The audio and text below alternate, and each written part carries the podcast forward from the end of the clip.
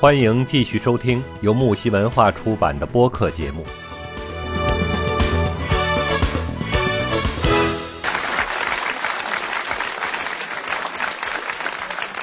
你像比如唐宗时期规定的，男二十，女十五以上，身已婚斗，令其好合。唐玄宗则在开元二十一年下诏，男呢十五，女十三以上的话停嫁。到了唐代宗时期的话，情况又有了一个变化，他是刚经过了刚经过了安史之乱，唐朝唐朝的话。它是由盛转衰，社会正处于动荡、经济萎靡的这样情况下，加上一个连年战乱，会造成婚龄要增大，婚期普遍会推迟。所以白居易是在这个赠女诗当中呢，就有提到过像“三十男有事，二二十女有归”的描述，而且这一律这规律。就是，而且这个规律在宋朝的话呢，也是很适应。你像苏光在其著作《这个书仪婚仪》当中说过，说古礼三十而娶，女二十而嫁，然则古人娶之未必三十也。今令闻，凡男年十五，女年十三以上，并听婚嫁。你像这个朱熹在。家礼中记载南宋结婚年龄时候的，他规定是什么？男女十男十六，女十四，知道？对对，但实际上两宋的结婚年龄没有那么早，是吧？宋朝的结婚年龄一般是男的在二十岁啊，女的在十八岁左右，标准啊。对。已经这个同新社会的结结婚年年龄这个比较接近了。那更有趣的是呢，这个。房玄龄的媳妇儿啊，重新定义了“吃醋”这个啊，嗯，这个房玄龄是唐代宗李世民的重要合作伙伴，在这个大唐做了很多年的宰相啊，可以说是劳苦功高，劳苦功高啊。那李世民总想赏赐给点什么啊，赏赐他点什么给他。嗯嗯。其他的大臣呢，都是三妻妾的。而这个房玄龄的家里呢，媳妇儿却不多，因此呢，李世民这个索性就赏赐了两名美女给这个房玄龄。房玄龄的媳妇儿呢，是个著名的这个呃杜甫啊，他一看到这两名美女呢，气就不打一处来，这个严厉斥责他们不准进家门。可是呢，这两个美女是这个皇帝赏赐的，不给他们进家门，那就是不给皇帝的面子。啊，这就相当于是犯了法了，对吧？最后呢，事情就闹到了李世民那儿。啊，李世民呢特别生气，让手下人端来了一碗毒酒啊，端来了一杯毒酒，并且呢表示说，要么就让这两位女子进家门，要么你就把这杯毒酒给喝了。那很明显呢，就是李世民为了房玄龄的幸福生活，要弄死他的原配夫人了嘛。啊，结果呢？这个房玄龄的夫人二话不说，端起酒杯就喝了下去啊。最后呢，才发现原来这杯酒里居然是这个醋，是酒。那吃醋呢这一词的含义的，从这个时候开始啊，发生了变化。而李世民呢，无奈的摇了摇头，看着可怜巴巴的这个房玄龄，放弃了让他迎娶这两位美女的想法啊。但这个吃醋在男女关系中非常常见。并不是不好的事情啊，反而是一种爱的表现啊，在潜意识里啊害怕失去，于是呢就表现为了这个吃醋啊。如果在感情中呢一点醋味都没有，反而不能真正感受到这个爱情的味道。但是呢过忧又不及，如果醋劲儿过大呢，也会影响到两人感情的健康发展啊。这个是对对，我们再来聊一聊这个啊。古代这个男子为何要纳妾，是吧？嗯，说出来的原因可能让人有些匪夷所思，因为呢，用我们今天的思想来看啊，绝对不会相信古人纳妾居然在很多时候都是正妻操持的啊。一般男子到了一定年龄还没有生下孩子，妻子就会成天唠叨着这个给丈夫纳妾，你说是不是意外？是啊。那青衣，你知道为什么说纳妾可不是想纳就能纳的吗？嗯，在回答这个问题之前的话呢，我们首先需要了解的是一个问题，啊，那就是在古代当中，并非所有人都能够纳妾的。想要纳妾的话呢，必须是要满足以下条件的。基本上古代呢，只有三类人是能够纳妾的。像第一类人就是这个皇亲国戚和达官贵人，他们是一类的。第二类的话呢，就是地方上的豪强和富商，有钱有势力的。第三类人就是有过立功表现之人，就这三类人可以纳妾。那普通老百姓其实想纳妾，根本想都别想。不是说在我们在古代当中，我们可以看到三妻四妾呀，什么这个很多，那个很多。其实都被电视剧骗了，是吧？对 对对，电视电视剧可以这样去演，被电视剧给带偏了。我们想着古代里边多好多好，对不对？你看人家三妻四妾的，那咱以后的话也能弄个三妻四妾的，什么在在这在这看，就是一直在羡慕啊。其实，嗯，他是要满足这三类条件的人才能够啊。对。所以说，你像这个。结合古代历史来看的话，就算是达官贵人以及皇亲国戚啊，在纳妾的数量上，其实都是有明确规定的。你比如像这个春秋战国时期啊，诸侯也只能纳八个小妾；到了汉朝之后，连这个士大夫也只能够是纳纳纳多少呢？纳两个小妾。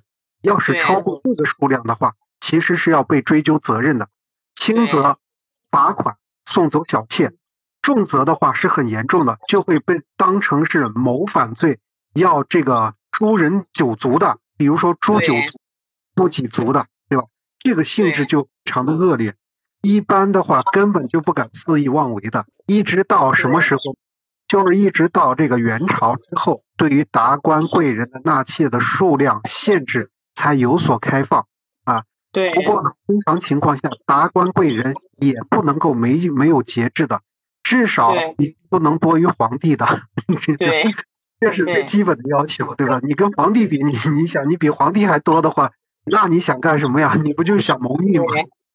要是你皇亲国戚或者是达官贵人纳妾的数量的话居多于皇上，肯定这个结局就不好了，对吧？连根儿给你拔了，你你这个族室里边的。所有的几族人全部都给你移除了啊，所以说连达官贵人纳妾的数量都是要受到一个限制。身为富商或者地方豪强而言的话，纳妾的数量自然也是不能太多的，不然当局肯定会不给你好果子吃。这个的话呢，都是人之常情。你像有些东西虽然不能不能就是不用说出来，大家其实心里也都明白。唯一比较特殊的就第三类人，第三类人也就是那些。立过战功的被允许纳妾，诸如你像，比如汉朝时候曾经就有过规定，那什么功成受封八倍得妻得妾，意思就是说，对于立功并且受过封的人，允许纳八个小妾啊，这在当时是非常非常不容易的。你想，一代人能够纳妾的人，基本上就只属于这三类。不过这并不。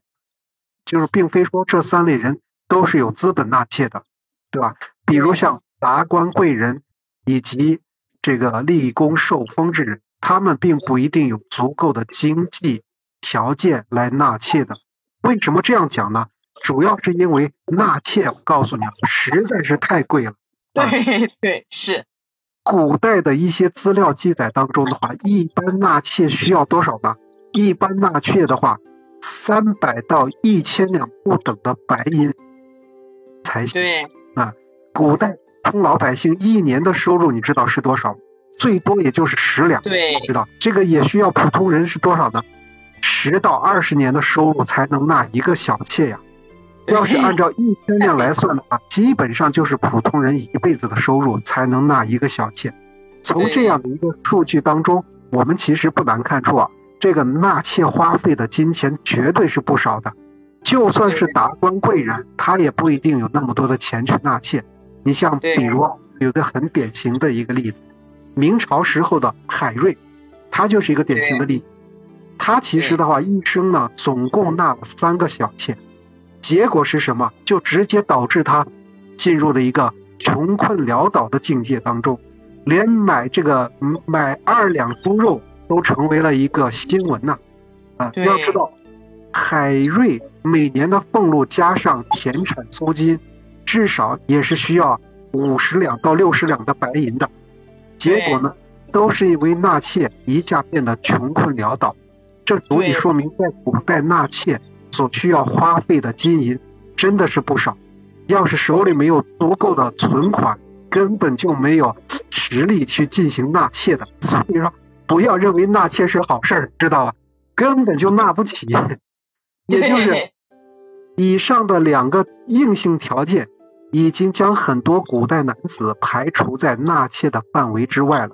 换言之，古代大多数男子还是没有机会和这个资格去进行纳妾的。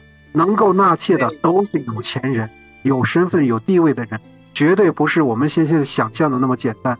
对于有些呃有身份地位之人，为何他们又要纳妾呢？而且对纳妾的数量还很多呢。像这个涉及到人性以及现实的问题，接下来的话呢，呃，就由这个嘉璐啊，你来跟大家。说一说吧。对这个古人纳妾的真实原因啊，我给大家讲一讲。这个说到古人纳妾的原因，最重要的呢就是这个传宗接代啊。比如我们这个熟知的这个海瑞啊，他之所以这个宁愿纳妾啊，导致自己一穷二白，也要坚持纳妾，本质原因呢就是他想要生个儿子，这个传宗接代。奈何呢？小妾生了孩子又夭折，所以呢，海瑞只能继续纳妾。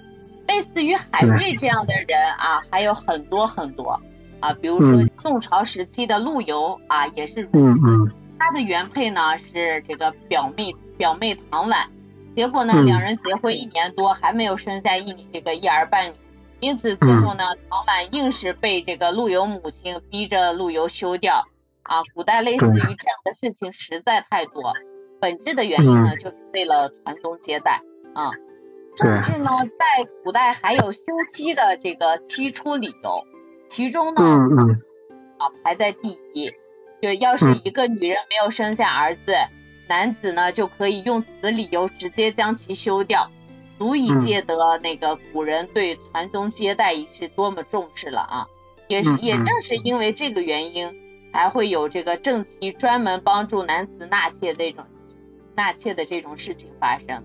那正妻呢，在嫁给男子一段时间后，要是还没有生下孩子啊，为了防止自己的地位受到威胁以及这个影响，那女子呢就会帮助男子物色小妾，不管是通房丫头呀，还是这个其余的小妾，正妻都会不断的推向丈夫的床啊，目的呢就是希望。能够生下一个儿子，一旦那个通房丫头或者是小妾生下儿子之后呢，从这个宗法而言，都需要认正妻为母亲，那生母呢反而只能叫姨娘之类的这种称呼，就算后来继承家业，也需要这个首先孝顺宗法上的母亲，而不是血缘上的母亲。那这这个正是这种原因呢，啊正妻才会不断的帮助丈夫去纳妾。只有生下儿子之后，正妻才可以保住地位，要不然呢，一旦丈夫有个三长两短，正妻就会被扫地出门，到时候不要说这个啊分男方家产了，就连回娘家都受待见了啊，生活对力量可想而知啊。你看这个正妻帮助丈夫物色小妾呢，不是我小，可不是这个啊，要是没有利益关系的话。谁又愿意将自己的丈夫分享给别人呢？对吧？啊，对对，当然了，就是古人纳妾当中呢，传宗接代是最重要的原因。可是除了这个传宗接代之外呢，自然还有其余的原因，比如说这个好色啊，就是其中之啊，有的人为了满足这个心中的欲望啊，这个不断的纳妾。就算这个已经年老体衰了，还要纳入一些年轻漂亮的小妾啊，原因可想而知啊。嗯嗯，对。还有一些呢，则是这个为了炫富啊，或者说是保证自己的身份地位，比如说当年的这个扬州瘦马啊，就是典型之一啊。全国各地各地这个富商为了彰显自己有钱，专门花大价钱买这个扬州瘦马啊，纳入家中成为小妾啊。背后原因既不是好色，也不是传宗接代，反而就是这个为了证明自己有钱而已啊，就这么简单。对对。啊，非非常好啊！啊，像这个您刚才讲的过程当中，我一直在听啊。我说啊，原来纳小妾的时候呢，其实往往是有这个正妻啊，有正妻可操办的。嗯嗯，什么原因呢？绝大多数因为纳小妾的原因，是因为为了传宗接代，这种事情其实是一个很重要的事情。嗯嗯，对。